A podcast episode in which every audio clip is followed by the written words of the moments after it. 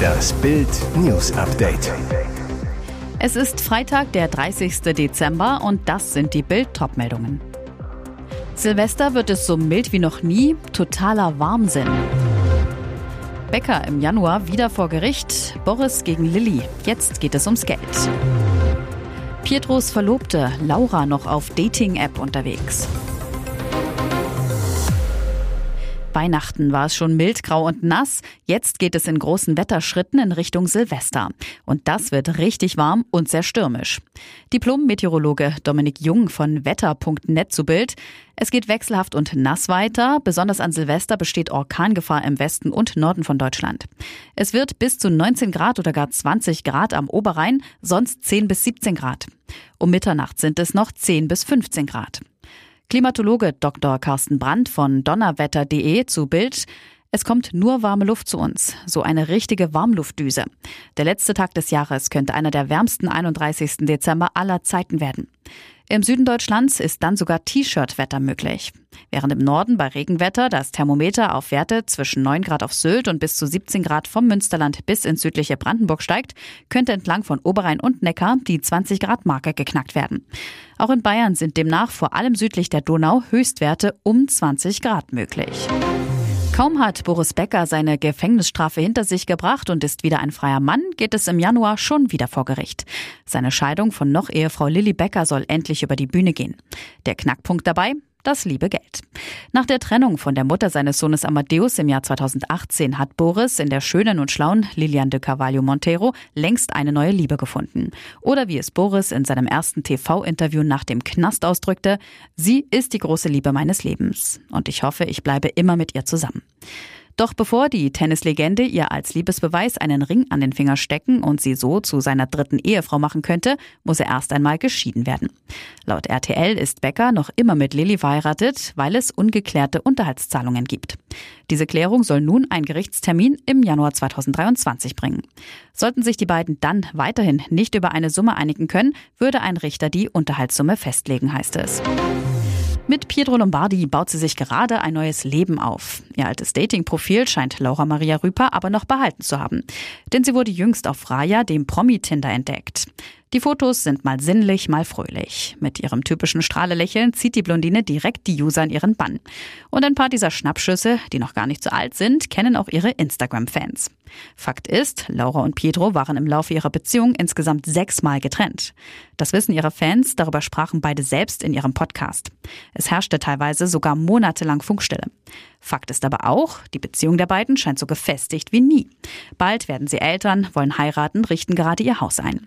Pietro vergangene Woche zu Bild. Wir hatten schon Paartherapie, weil wir einfach zu viele Ons und Offs in unserer Beziehung hatten. Wahrscheinlich hat Laura einfach vergessen, bei all dem Wusel um Schwangerschaft, Verlobung und Umzug zu Pietro bei Raya den Löschen-Button zu drücken, sodass Single-Kerle ihr Profil noch immer angezeigt wird. Knallhart Gesetz gilt ab 1. Januar 2023. Neue Regeln für Essen und Getränke zum Mitnehmen. Kunden dürfen künftig Mehrwegverpackung verlangen. Kunden haben künftig ein Anrecht darauf, ihre To-Go-Speisen und Getränke in einer Mehrwegverpackung zu bekommen. Das besagt die sogenannte Mehrwegangebotspflicht, die vom 1. Januar 2023 an gilt. So sollen laut Bundesumweltministerium insbesondere Einwegverpackungen aus Kunststoff ersetzt werden. Für alle Angebotsgrößen eines To-Go-Getränks müssen beispielsweise zukünftig entsprechende Mehrwegbecher zur Verfügung stehen. Dasselbe Produkt in der Mehrwegverpackung darf allerdings nicht teurer sein als in der Einwegverpackung. Es ist dabei erlaubt, die Mehrwegverpackung gegen Pfand auszugeben, das bei der Rückgabe zurückgezahlt wird. Kontrolliert wird die Einhaltung von den Landesbehörden. Die neue Pflicht muss von all jenen eingehalten werden, die mit Essen oder Getränken befüllte Takeaway-Verpackungen an Verbraucherinnen und Verbraucher verkaufen. Restaurants, Cafés, Bistros, aber auch Kantinen, Tankstellen, Supermärkte oder Cateringbetriebe. Und jetzt weitere wichtige Meldungen des Tages vom Bild Newsdesk. Putin will gegen seine Kritiker noch härter durchgreifen. Kurz vor Weihnachten tappte der Kreml-Diktator noch in seine eigene Lügenfalle, sprach das allererste Mal seit Beginn seines Angriffskriegs gegen die Ukraine am 24. Februar selbst von einem Krieg und nicht von einer militärischen Spezialoperation. Für viele Menschen in Russland kann ein solches Abweichen vom russischen Propagandasprech jedoch zum bitteren Verhängnis werden. Denn wer sich kritisch über das Putin-Regime oder den Krieg in der Ukraine äußert, läuft schon lange Gefahr, im Gefängnis zu landen oder sogar unter mysteriösen Umständen aus dem Fenster zu fallen. Jetzt hat der Kreml-Tyrann im Kampf gegen seine letzten Regimekritiker ein neues Knallhartgesetz verabschiedet.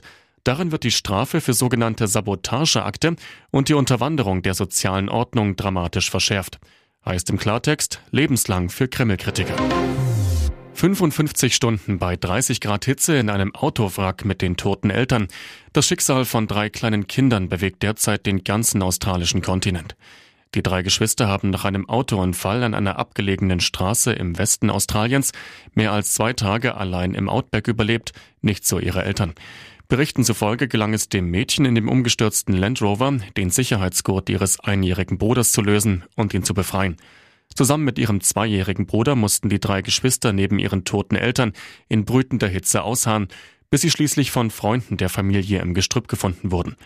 Den Verwandten zufolge waren die Kinder stark dehydriert und noch immer in dem Fahrzeug, als endlich Hilfe eintraf. Der ältere Bruder sei sogar noch in seinem Sitz angeschnallt gewesen, mehr als zwei Tage nach dem Unfall. Alle drei Kinder wurden in ein Krankenhaus in Perth geflogen. Ihr Zustand ist den Berichten nach stabil. Ihr hört das Bild News Update mit weiteren Meldungen des Tages. Am roten Schild mit der Nummer 13 ist die Aussicht für Skifahrer überwältigend. Alpengipfel, rauschende Wälder und eine verlockende Piste, die hier beginnt. Dieses Panorama sahen Michael und Benedikt, beide 17 aus Bayern, wenige Momente bevor sie in den Tod fuhren. Ein furchtbares Skidrama am Berg Steinplatte im österreichischen Tirol. Am Mittwoch um kurz nach 11 Uhr stehen die beiden jungen Skifahrer am Beginn der Piste Nummer 13. Sie ist 1100 Meter lang und als rot ausgewiesen. Das bedeutet mittelschwer. Auf Karten des Skigebiets wird sie als Rennstrecke geführt. Michael und Benedikt tragen Helme, fahren los. Doch etwa in der Mitte der Piste verlieren beide Jugendliche die Kontrolle, schießen über den Rand hinaus in ein steiniges Wiesengelände. Ein Sprecher der zuständigen Alpinpolizei. Ersthelfer haben berichtet, dass die beiden sie mit sehr hoher Geschwindigkeit überholt hätten. Die Pisten sind mit Kunstschnee gut zu befahren, aber daneben liegt nur sehr wenig Schnee. Der Sturz im Steinfeld direkt neben der Piste muss furchtbar gewesen sein. Die Teenager erlitten laut Polizei massive Verletzungen am ganzen Körper und Kopf. Retter versuchten sie zu reanimieren, vergeblich. Das wird praktisch auf dem Spielplatz. Man muss nur nach Emma, Noah, Mia und Finn rufen und die Kids fühlen sich fast alle angesprochen. Die Liste der beliebtesten Vornamen 2022 ist da. Und die zeigt mal wieder, seit Jahren tut sich kaum was bei den Favoriten. Fällt den Eltern denn nichts anderes mehr ein? Emilia und Noah stehen auf Platz 1 des Rankings der beliebtesten Vornamen 2022. Die Statistik des Hobbynamensforschers Knut Bielefeld wurde am Freitag in Ahrensburg veröffentlicht. Er er weiß, beide Namen sind schon länger in den Top Ten. Bei den Mädchen folgen in der Top 5 auf Emilia die Namen Mia, Sophia, Emma und Hannah. Bei den Jungen gehören neben Noah die Namen Matteo, Elias, Finn und Leon zu den Top 5. Nur die Hauptstadt tanzt mal wieder ein wenig aus der Reihe. In Berlin sind als Vornamen für Neugeborene Charlotte und Oskar am beliebtesten. Hier ist das Bild News Update. Und das ist heute auch noch hörenswert.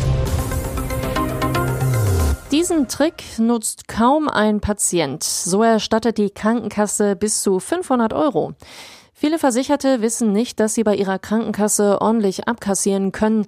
Mit bis zu 500 Euro belohnen viele Krankenkassen Fitness, Bewegung und regelmäßige Vorsorgeuntersuchungen. Aber nur rund 8 Prozent der Kassenpatienten haben sich 2021 eine Bonusprämie abgeholt.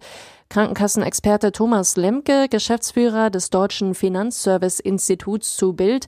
Da wird teilweise richtig viel bezahlt, aber es wird kaum genutzt. Exklusiv für Bild hat das DFSI die Krankenkassen mit den besten Bonusprogrammen ausgewertet.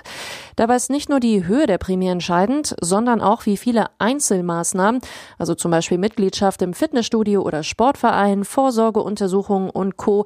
im Jahr nachgewiesen werden müssen. Lemke, zu viele Maßnahmen sind unrealistisch. Auch wichtig zu wissen, mitversicherte Familienmitglieder können ebenfalls Bonuspunkte sammeln. Und wo es welche Prämien gibt, das lesen Sie auf Bild.de. Das erste Rätsel im tragischen Todesfall um Opernsängerin Friederike ist gelöst. Friedi, wie ihre Freunde sie liebevoll nannten, musste nicht, wie zunächst befürchtet, stundenlang am Straßenrand leiden. Sie verstarb sofort nach dem Unfall, erklärte eine Polizeisprecherin. Das hat die Obduktion ergeben. Die 23-Jährige war in der Nacht zum Montag in Malchin in Mecklenburg-Vorpommern von einem Auto erfasst und liegen gelassen worden. Später hatte sich eine Frau bei der Polizei gemeldet, die offenbar für den Unfall verantwortlich ist. Demnach hatte die Fahrerin ausgesagt, lediglich einen Knall wahrgenommen zu haben, nicht aber einen Aufprall. Erst durch die Berichte in den Medien sei der 21-Jährigen der Verdacht gekommen, die Unfallverursacherin zu sein.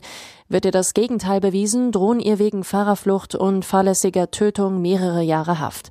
Ersten Ermittlungen zufolge gibt es am sichergestellten VW Golf der Neubrandenburgerin Spuren und starke Beschädigungen, die zum Unfall und den Verletzungen am Opfer passen. Ein Passant hatte die Leiche am Morgen des zweiten Weihnachtsfeiertages gefunden und die Rettungskräfte alarmiert. Die Tote hatte da schon mehrere Stunden im Freien gelegen.